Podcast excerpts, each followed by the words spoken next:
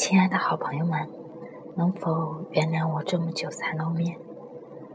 今天我这里下雪了，雪花飘呀飘呀，把世界都染成了清一色的白。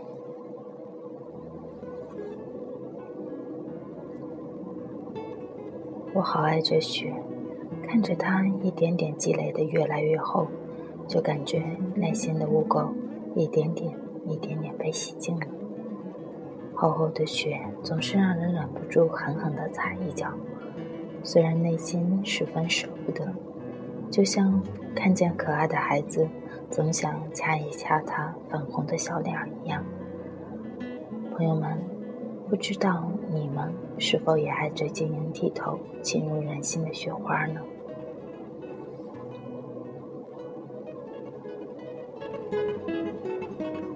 好久都没有写文章了，今天坐在电脑旁，却有一些文思泉涌，想跟大家做个交流跟沟通。曾经在松浦弥太郎的一百个基本里看到一句话：一切的沟通都是出于爱愿。若不是出于爱怨，那不叫沟通。我想这话是极对的。我们不停说话，不停表达，是出于让双方更进一步了解，让彼此信任，更能共同的前进，共同进步。这一期想跟大家聊的一个话题是：是否为了工作就可以不停消耗身体成本？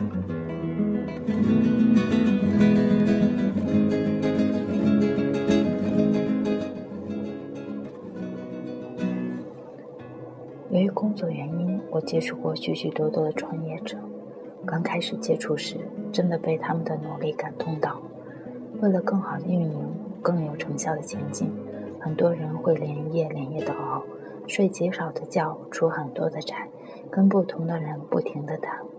我深深了解他们的艰辛与努力，也非常佩服他们的精力与动力。在他们面前，我总觉得自己是一个不停在偷懒的懒鬼。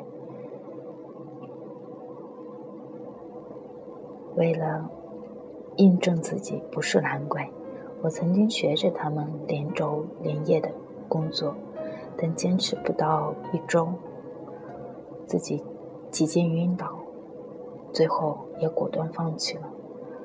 我没法在保证不了睡眠、保证不了休息的情况下高效平和的工作。如果睡不饱，我的情绪会变得非常焦躁，坐立不安，不能全身心投入工作。效率极低。那之后，我连睡了两天两夜，终于缓过劲儿来。而我再也没有尝试这种工作方法。我有一个习惯，那就是自己与自己对话，倾听内心自己的声音，倾听身体发出的信号。我始终相信，人不能用消耗身体的代价去换取更多的金钱、更成功的事业。身体是唯一的，是金钱与事业都换不来的。